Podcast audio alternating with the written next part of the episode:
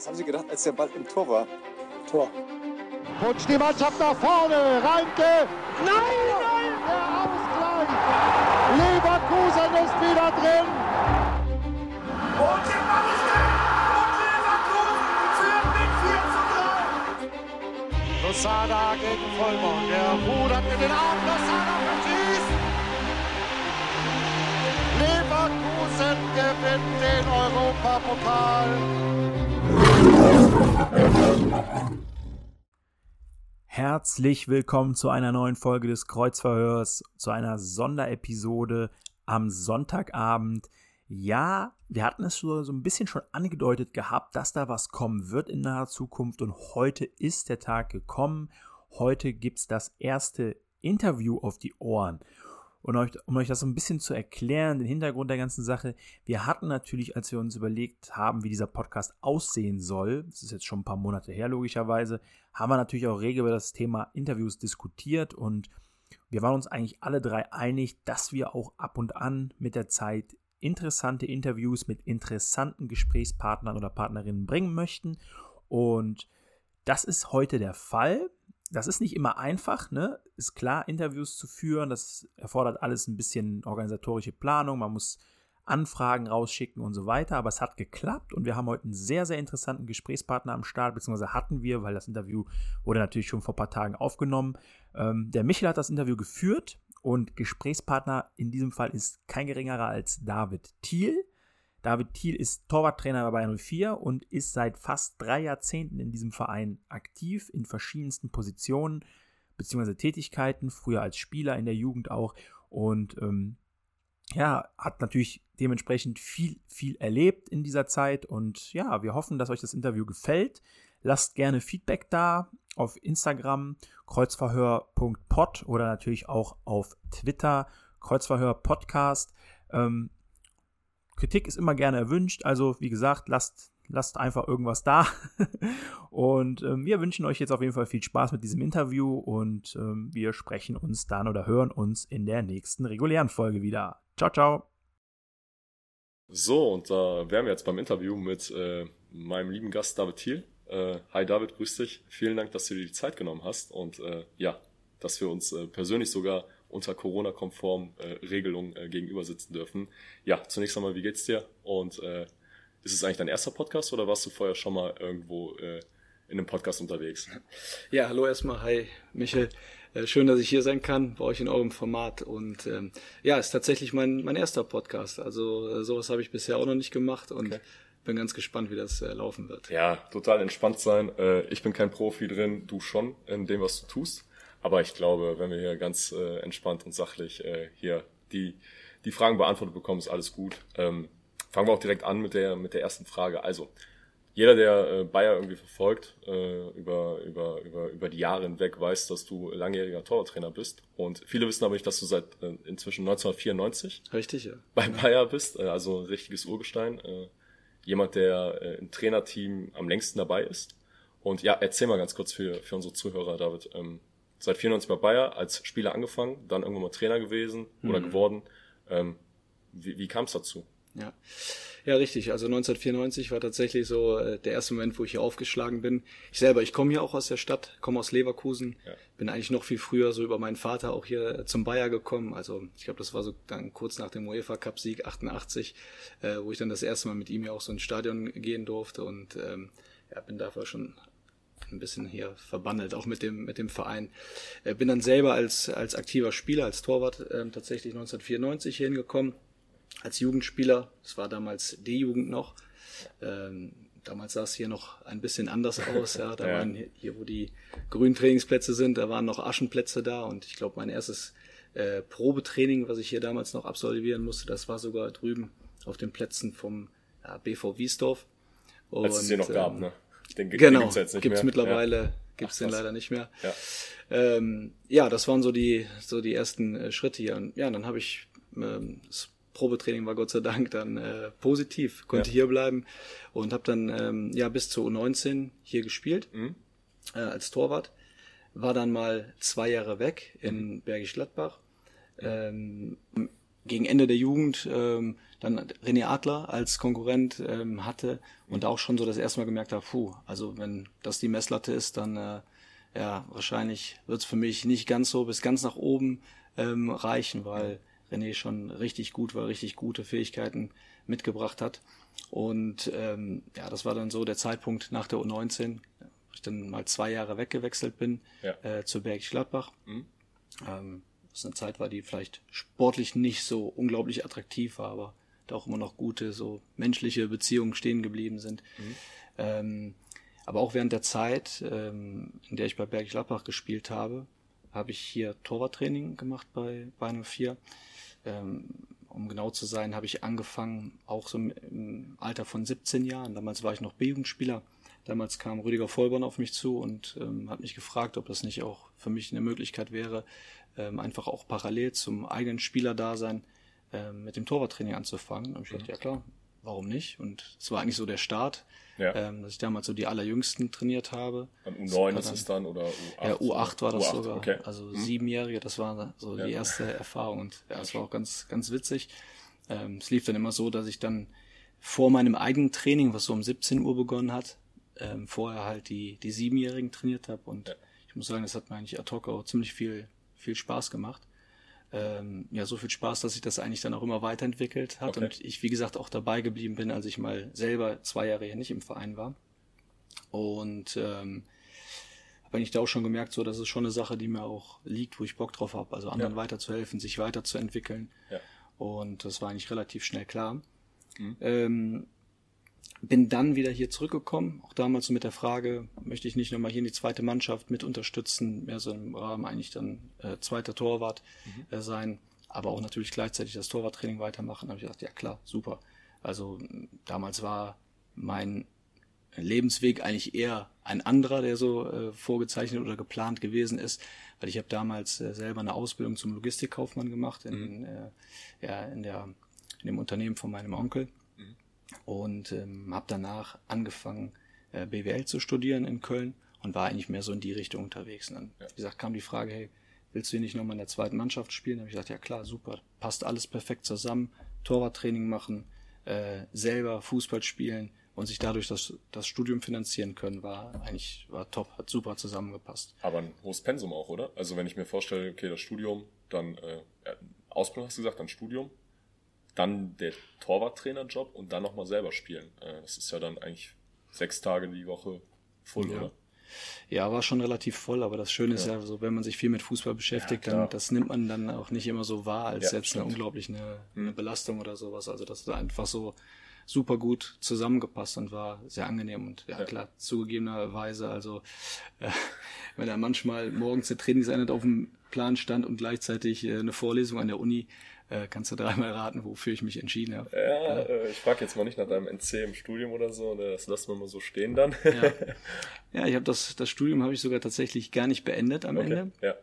weil halt dann hier die Möglichkeit dazugekommen ist, diesen Job als Torwarttrainer hauptamtlich ähm, Ja, auszuüben. Überlegst ja nicht Ähm, lange, ne? Richtig. Also als der Verein hier auf mich zukam und gefragt hat, hör mal, David, ähm, hast du nicht Lust, hier der erste hauptamtliche Torwarttrainer im Jugendbereich zu sein? Ja. Ähm, ja, da habe ich schon ein bisschen überlegen müssen, weil wie gesagt, ich war eigentlich vom Kopf her in eine andere Richtung Mhm. unterwegs und ähm, weil auch die Konsequenz war, dann ähm, auch aktiv mehr oder weniger aufzuhören, auf dem Niveau zu spielen, auf dem ich gespielt habe, äh, musste ich schon ein paar Tage überlegen, aber für mich war dann relativ schnell klar, also mein eigenes Niveau, das wäre nicht das gewesen, was jetzt gereicht hätte, um in der ersten oder in der zweiten Liga Mhm. ähm, zu landen irgendwann. Mhm.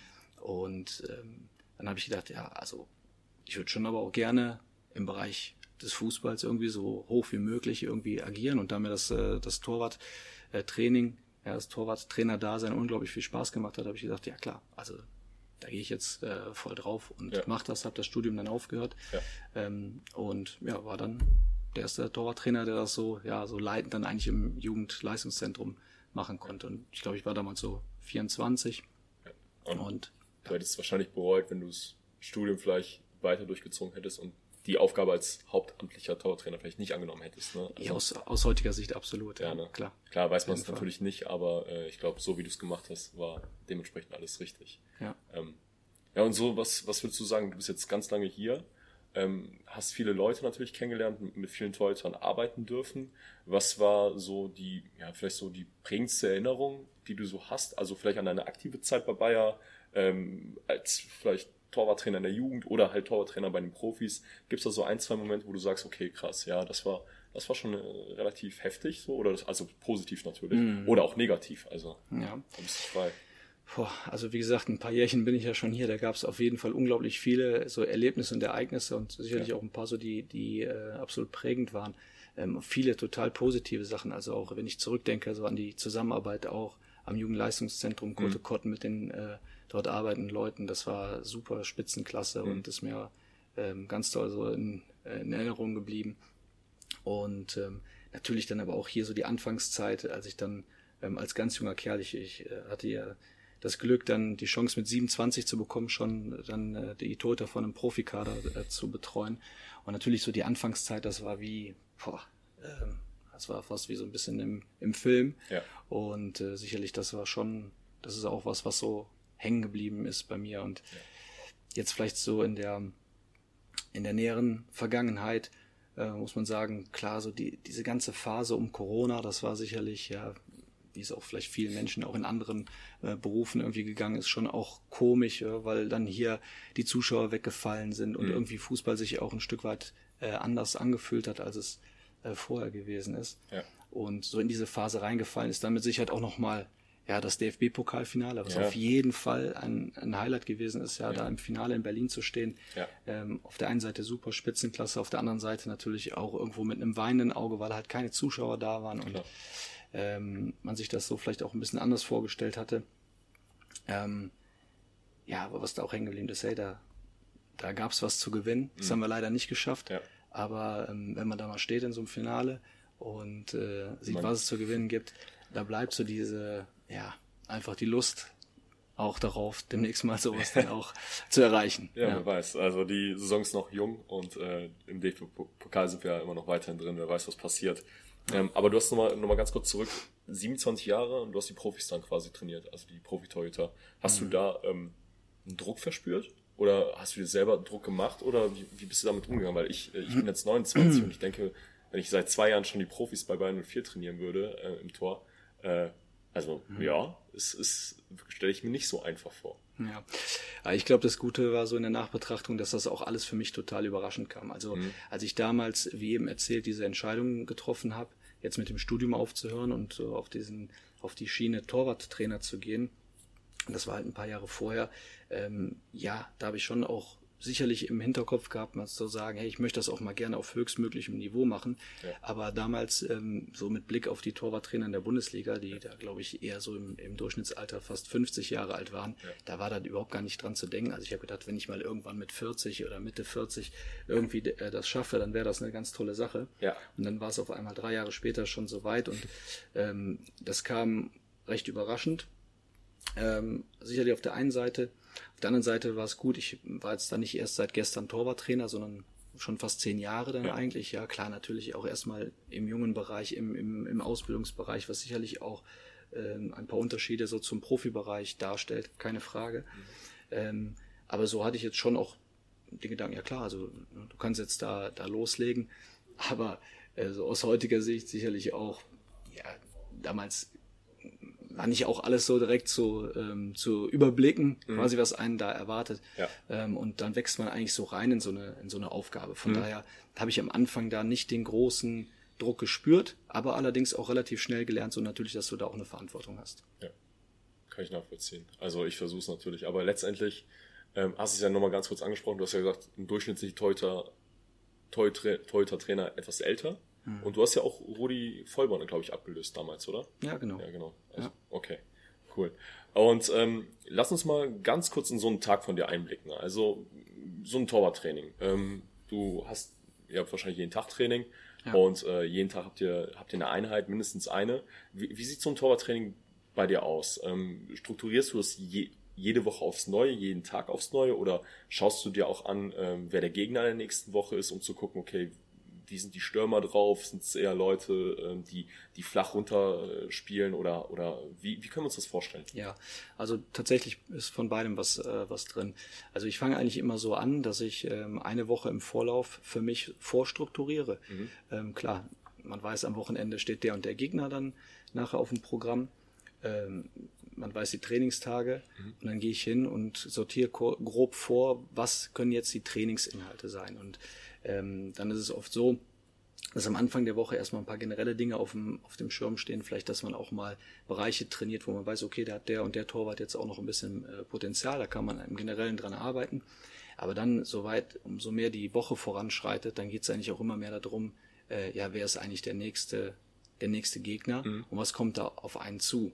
Ja. Und letzten Endes ist es auch so, dass mein, dass das Torwarttraining, was ich dann grob für die Woche vorplane, dann täglich so in der Feinarbeit dann immer an das Mannschaftstraining angepasst wird. Also A, erstmal zeitlich, klar, weil man das koordinieren muss, äh, aber auch inhaltlich, weil ich einfach der Meinung bin, ähm, dass das die beste Art und Weise ist zu trainieren. Ähm, dass wenn man zum Beispiel nachher im Mannschaftstraining vielleicht Flankenabschlüsse trainiert, dass ich die auch vorher im Torwarttraining vorbereite. Mhm. Ähm, und ja, so ist eigentlich die Herangehensweise. Wie gesagt, so weiter, umso mehr die Woche voranschreitet, umso mehr geht's dann schon auch um den Gegner und da mhm. finden dann auch Elemente im Torwarttraining Platz, die darum okay. gehen. Ja. ja. Ja, spannend. Ähm, weil ich, also ich bin ja ab und zu auch tatsächlich beim Training und da sieht man natürlich ja auch, ähm, wie du schon gerade gesagt hast, ihr, ihr seid ja nicht die ganze Zeit mit der Mannschaft. Ihr habt ja eine gewisse Minutenanzahl dann quasi für euch und äh, wenn es dann zu einem Trainingsspiel kommt oder zu, zu anderen ähm, Übungen, werden dann die einzelnen Torhüter ja dazugeholt. Ähm, Finde ich, finde ich immer spannend zu sehen, weil ihr trainiert ja auch ähm, nicht nur mit den beiden Torhütern oder mit den drei Torhütern, sondern es gibt ja auch jetzt gerade in der Vorbereitung auch ähm, gerade die Jungtorhüter. Ähm, aus der U19 habt ihr, glaube ich, einige dazu geholt, ja. mal gerade fürs Training und so weiter. Ähm, oder auch für die Vorbereitungsspiele. Ähm, vielleicht kannst du mal so einen Einblick geben, wie, wie siehst du eigentlich so die Entwicklung der Torhüter in den letzten 15 bis 20 Jahren und vielleicht nochmal einen Blick, ähm, was uns vielleicht in Zukunft auch erwarten könnte von unseren jungen Torhütern. Also wie hat sich vielleicht auch das Spielerprofil geändert in den letzten Jahren? Ähm, vielleicht kannst du dazu nochmal mhm. kurz was sagen.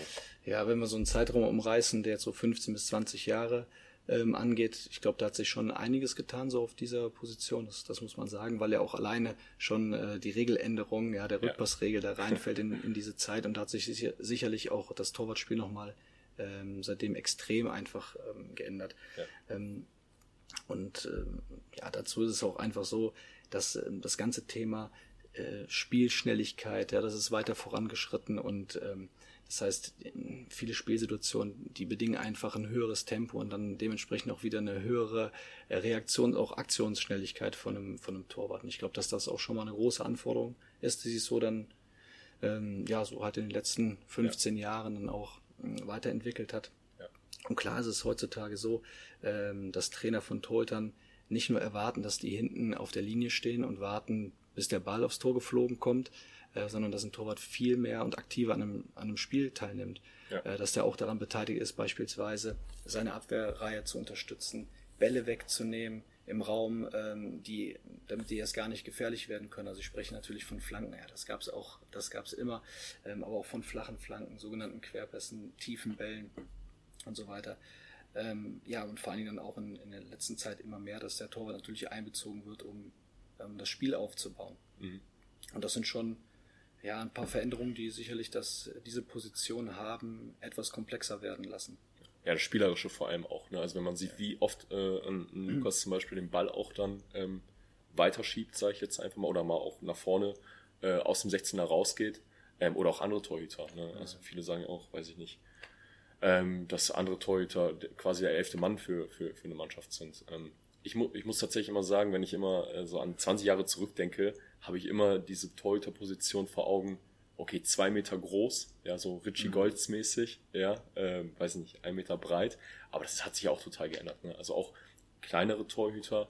Ähm, ich weiß jetzt nicht, wie groß du bist, aber ähm, es ist ja äh, auch so, dass immer dass die Torhüter ja auch keine zwei Meter mehr haben müssen oder 1,95 oder so. Das hat sich auch geändert, ne, was das dann geht. Ja, also ich äh, persönlich glaube, es geht am Ende vorrangig um, um Schnelligkeit. Das ist tatsächlich so das wichtigste Attribut. Vielleicht hätte man früher, wenn ich das mal so ganz pauschal sage, hat man gesagt, ja, ein Torwart, der muss kräftig sein und der muss durch eine Eisentür laufen Ja, können, so so ungefähr, ungefähr, um genau. sich im Ja. Strafraum durchzusetzen. Aber Ja.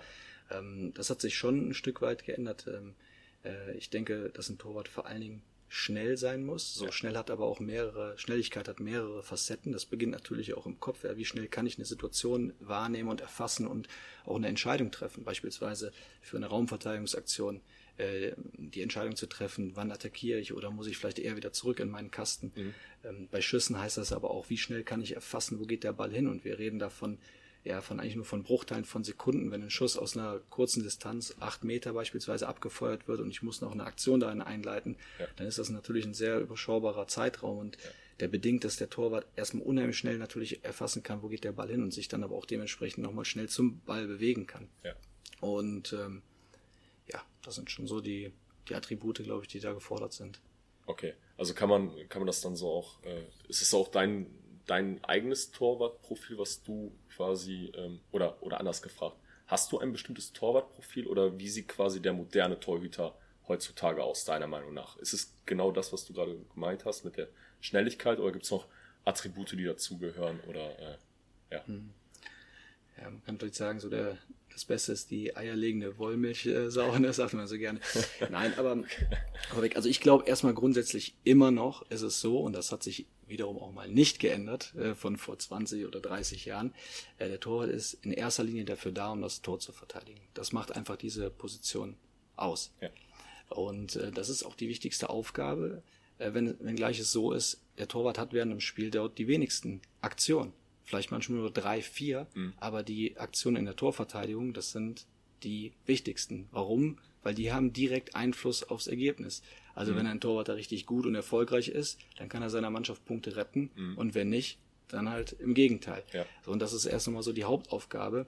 Das ist auch übrigens so ganz nebenbei so ein bisschen immer die Herausforderung für die Trainingsgestaltung. Man trainiert im Prinzip unter der Woche sehr viel von dem, was im Spiel nachher weniger vorkommt. Aber was halt unheimlich wichtig ist, dass man in den paar Aktionen ähm, ja, nahe an Perfektion dran ist. Weil wenn es dann vorkommt, dann, äh, Hat es sofort Einfluss. Richtig, genau, Definitiv. okay. Ja. Ähm, aber natürlich, das ist nicht die einzige Aufgabe. Da haben wir ja gerade drüber gesprochen. Das Torwartspiel hat sich weiterentwickelt und natürlich ist auch so in meinem Kopf muss ein Torwart sehr gut auch im Raum agieren können. Das heißt, er braucht ein gutes Raumgefühl, muss gute Entscheidungen treffen können. Wann kann ich rauskommen? Wann äh, muss ich wieder äh, zurück? Äh, er muss seine Mannschaft organisieren können. Ja, auch eine das, das hilft schon sehr oft, um auch ähm, ja, schwierige Situationen von vornherein erstmal zu unterbinden. ja. Und klar, Spielaufbau ist definitiv ein Thema, was sich Ja. ja. extrem entwickelt hat. Und äh, ja, das äh, sehe ich auch. Also wenn ich jetzt sagen würde, Torwartprofil, dann muss, muss ein Torwart bei mir auch in der Lage sein, ein Spiel öffnen zu können. Aber ähm, viel mehr als mit mir, muss ich sagen, hängt das halt auch immer mit der Philosophie des Trainers zusammen. Ich glaube, das ist auch nachher das, das Entscheidende. Ähm, ein Torwart muss halt in der Lage sein, das leisten zu können, was nachher ein Cheftrainer innerhalb seiner Philosophie von ihm, von ihm fordert. Ja. Ja, ich finde es gerade spannend, was du gesagt hast zum Thema, ähm, das Spiel, das Spiel zu organisieren und ähm, quasi dementsprechend auch die Mannschaft mitzunehmen. Ähm, höre ich so fast raus, dass ein Torwart ja auch ein bisschen extrovertierter sein muss, ne? Also vielleicht auch ein bisschen lauter und so weiter. Und ich glaube, äh, mit einem Lukas Radetzky haben wir genau, genau, genau den richtigen, ne? Definitiv, ja. Also äh, der Lukas ist schon einer, der jetzt äh, nicht in den Keller geht, sagen wir so. Aber äh, ist ja auch gut so und ich glaube, äh, das äh, gefällt auch uns Fans und das, das merken wir ja natürlich auch im Stadion dann dementsprechend, je nach, je nach äh, Auftritt. Und äh, ja, äh, David, wir sind, äh, du hast es geschafft quasi. Okay, Wir sind durch mit Ja. unseren Fragen und äh, cool. an dieser Stelle ja vielen, vielen Dank für deine Zeit. Ähm, Sehr gerne. Hat mir sehr, sehr viel Spaß gemacht. Ist ja auch mein erstes Interview, auch wir vom Kreuzfeuer. Es war eine Premiere, ja, erste Mal auch für uns. Erste Mal ist ja immer am schwierigsten, sagt man. Und äh, ja, vielen Dank. Euch auf jeden Fall eine ganz erfolgreiche Saison. Ähm, ihr macht super Arbeit. Und äh, wir freuen uns, dass du uns hoffentlich noch weitere Jahre lang äh, hier bei Bayer treu bleibst. Und äh, alles Gute, bleib gesund und grüß mal die Mannschaft. Super, gerne. Ja, dir auch vielen, vielen Dank. Hat mir auch sehr viel Spaß gemacht. Vielen Dank und viel Erfolg weiterhin mit eurem Format. Vielen Dank, David. Bis dann. Ciao. Danke. Ciao.